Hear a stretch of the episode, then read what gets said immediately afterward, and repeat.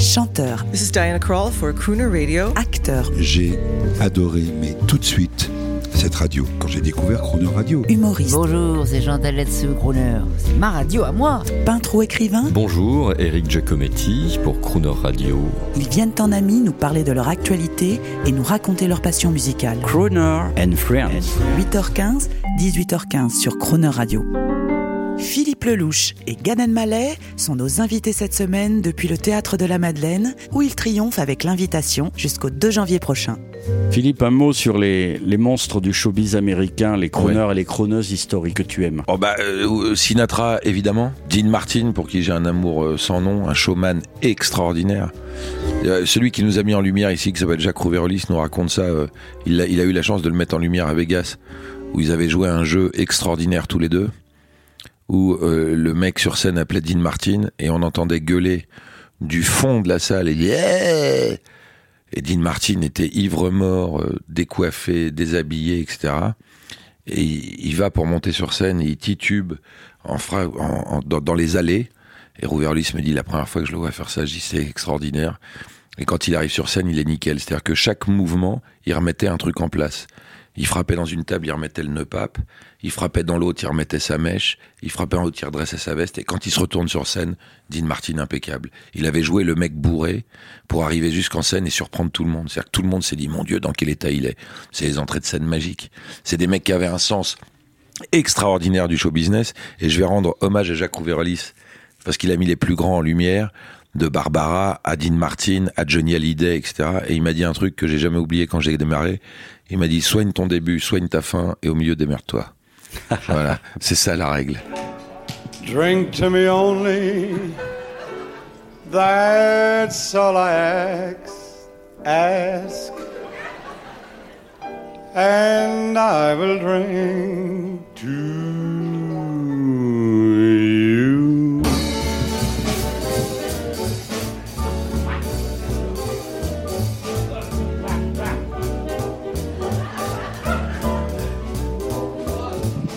How long I've been on?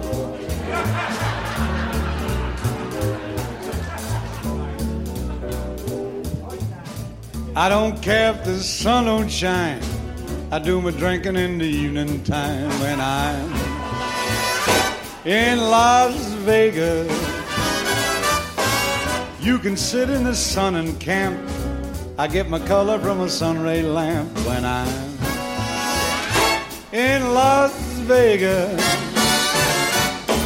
I love the laughs and love the life. There's fun of every kind.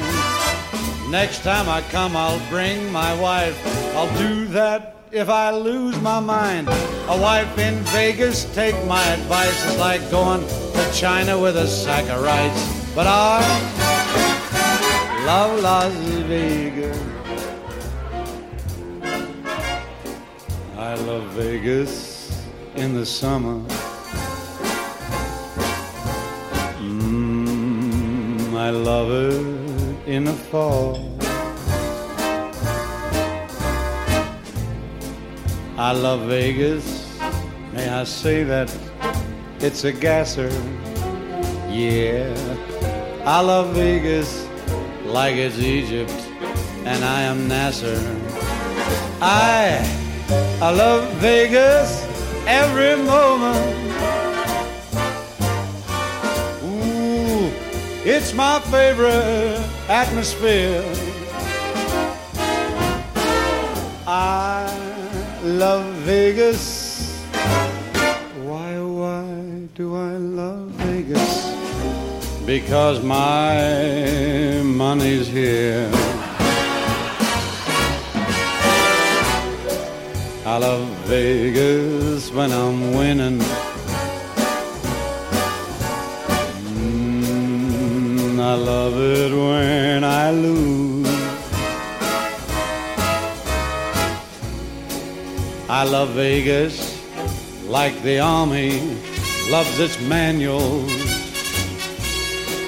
I love Vegas like Sinatra loves Jack Daniels. I, I love Vegas every moment.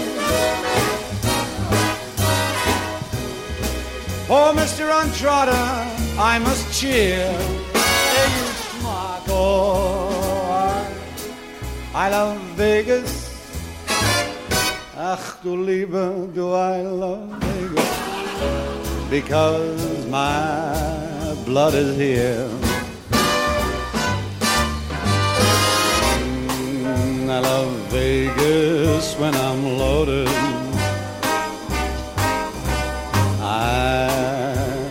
Vegas when I am not.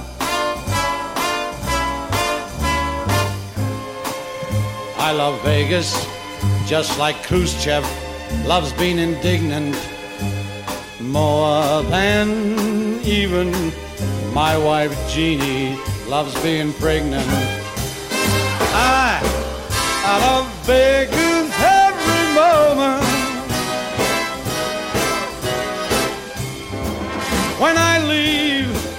I shed a tear. Oh, I love Vegas.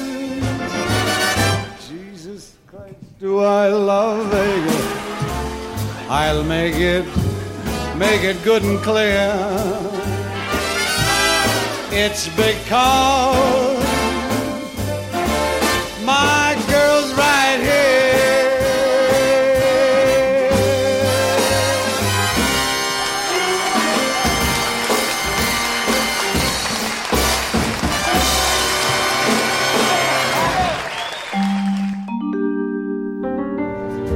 Retrouvez Philippe Lelouch et Gad Elmaleh la semaine prochaine, du lundi au vendredi, 8h15, 18h15. Lundi, Gad Elmaleh nous parlera de sa carrière américaine.